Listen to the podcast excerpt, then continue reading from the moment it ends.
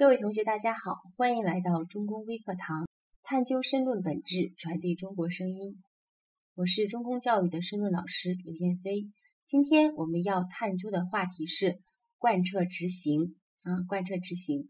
那么在申论客观题的考试中呢，贯彻执行呢，它的占的分值是越来越大了。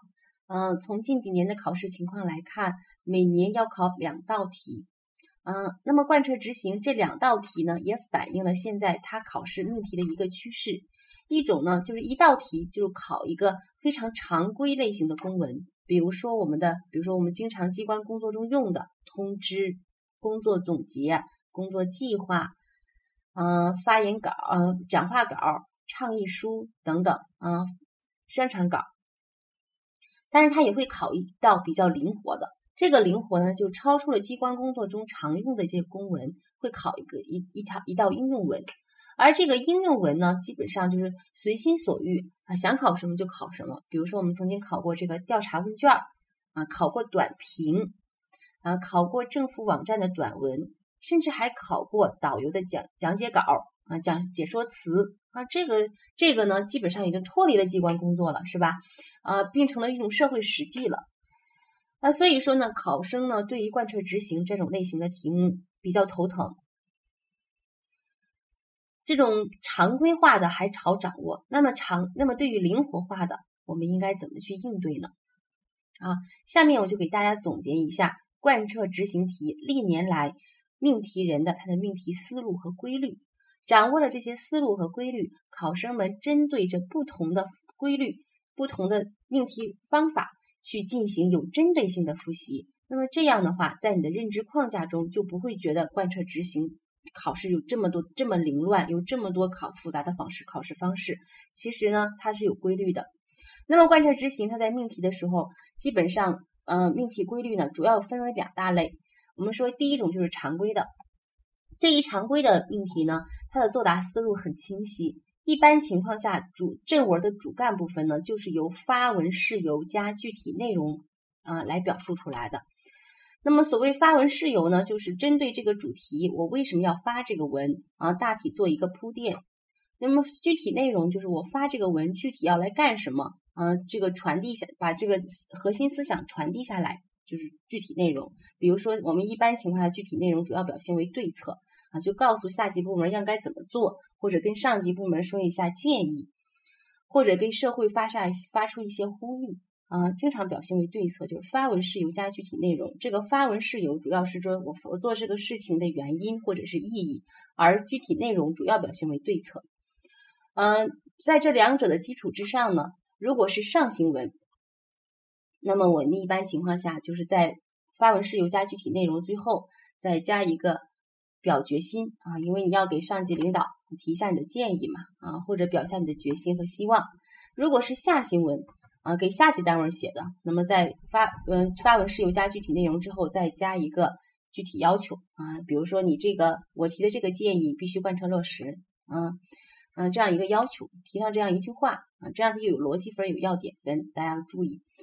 再一个就是面向社会的啊，如果是给广大市民朋友说的啊，比如说这个宣传稿。那么在发文事由加具体内容之后，再加一个呼吁啊，这是一种就常规化的。我们说的，比如说我们的通知啊啊，通知写完之后要写个特此通知，是吧？先写一个发文事由，第二把通知的具体内容列罗列一下，第三步写个特此通知就可以了啊。如果你要写一个倡议书，那你就先写一个倡议书的发文事由，就我为什么要倡议啊？发出倡议呀？这个倡议有什么意义呀？然后第二部分重点说一下发出哪些倡议，具体罗列一下。最后再加一个呼吁，是吧？面向社会的再加个呼吁，好，这是第一种啊，一般类型的。那么第二种命题形式就是我们说的这个灵活的。这个灵活中呢，又分成两个小层次啊，分成两个小层次。给我举个例子啊，就是第一种层次是什么呢？就是第一种类型，第一种小类型，灵活性的，就是它在灵活中，灵活中又有一些规范性，灵活中孕育着规范。啊，这种是什么类型的呢？比如说，我举个例子，大家就明白了。比如说，我们二零一四年的国考题中，曾经让我们设计一个调查问卷儿啊，让我们设计一个调查问卷儿。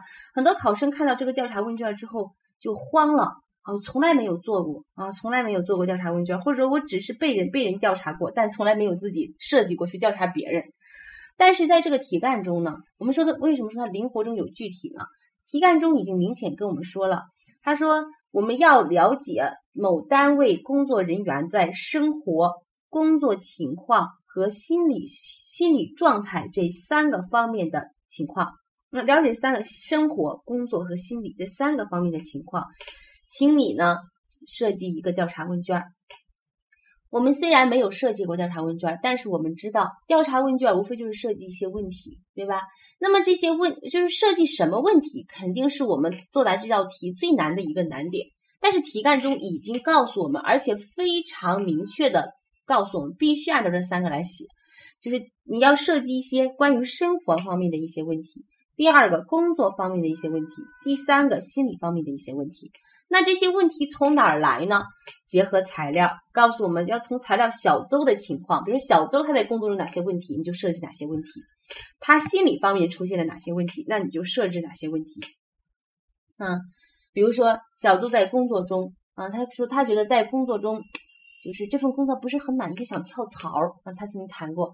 那么我们就说，那么结合小邹这个案例，我们就可以在工作设计上设置一个问题，就是你是否有跳槽的打算啊？这样就可以了。然后在他的要求中，人家说了怎么设计调查问卷呢？要写出具体明确的设问，每个设问呢都要标注出序号。那还得再怎么具体啊？设计几个设问，然后用一二三四标注出来。那这些问题分为哪几个部分呢？分为生活、工作和思想。那么问题从哪来？从结合小度的案例去说，就是这种看似调查问卷非常灵活化的题，但它在题干中已经把我们的答案思路进行了非常具体的规划。我们必须按照他这个思路来展开啊！其实这种类型的题呢，不仅是这不是第一次考，在我们国考以前的考试中也考过啊，也考过。比如说这个，在我们这个二零一二年的二零一二年的试题中曾考过关于城市安全的话题啊，让我们写一个宣传栏儿。这个宣传栏儿，宣传栏儿同学啊，我没写过宣传栏儿啊。就我从来没在街道工作过呀，我不会写，不会写没关系，题干中已经告诉我们怎么去写了。人家说了，要从三个方面去写，要写这个安全，从安全文化理念，呃，增强安全意识，日常安全须须知，啊，从这三个方面去写。那这三个方面内容有哪些呢？结合给定材料，从材料中去一一概括的相关内容就行了。啊，再比如说我们二零一一年考的黄河手册。黄河手册也让很多同学我没写过宣传手册，我哪知道怎么写呀？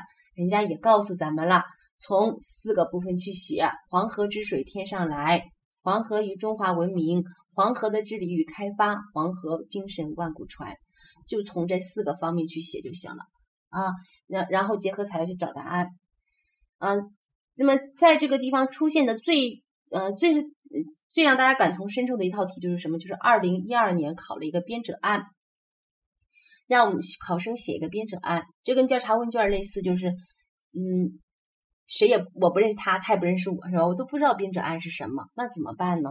啊，题干中也是明确给出作答思路了，啊，怎么写？就是要概括这些人新晋人物的事迹，并揭示他们的精神，号召全党向这些人学习。啊，已经说的很明显了，你就分这三步来答就行了。第一步概括这些人的事迹，第二步揭示他们的精神，第三步做一个号召。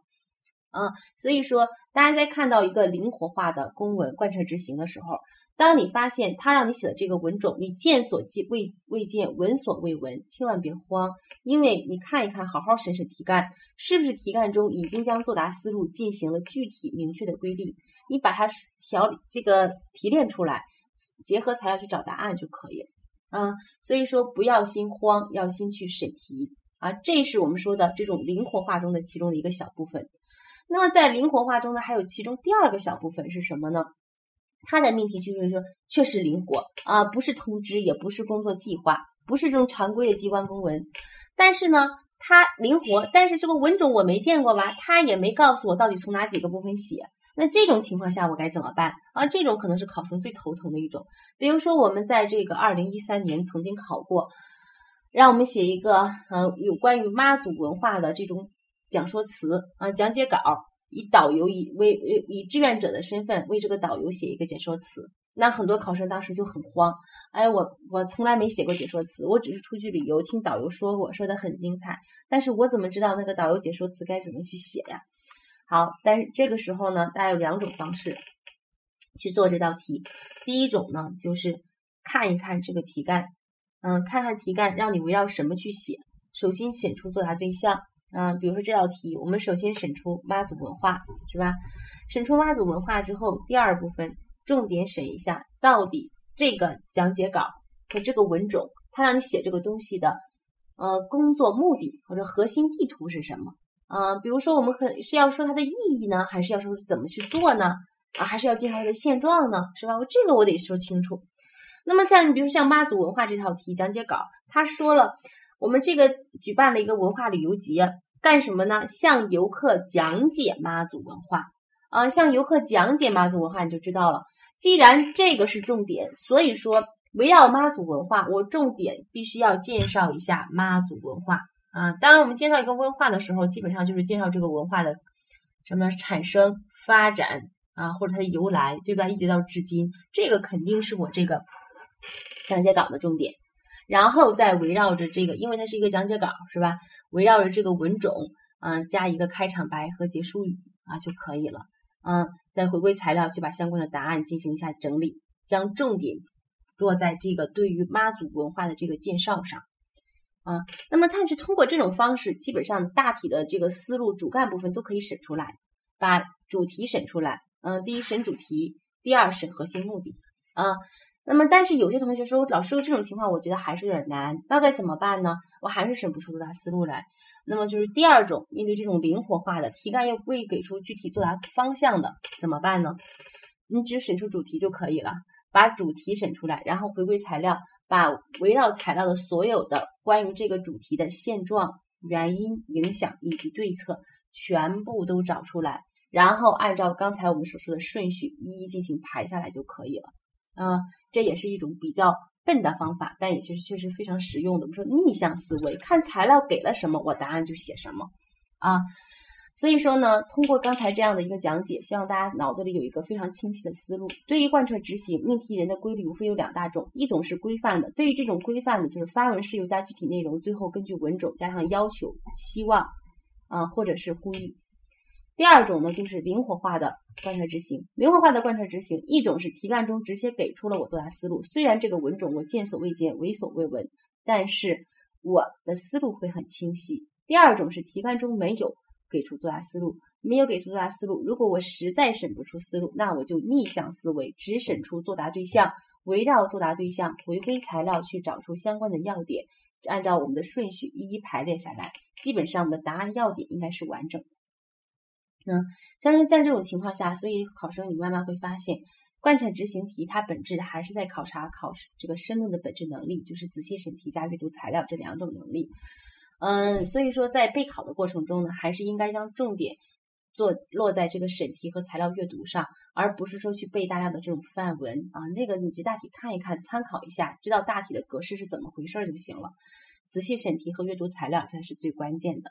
好，希望呢刚才的总结能够对大家在贯彻执行的备考中能够起到一个指引性的作用。今天的微课堂先到这里，谢谢大家。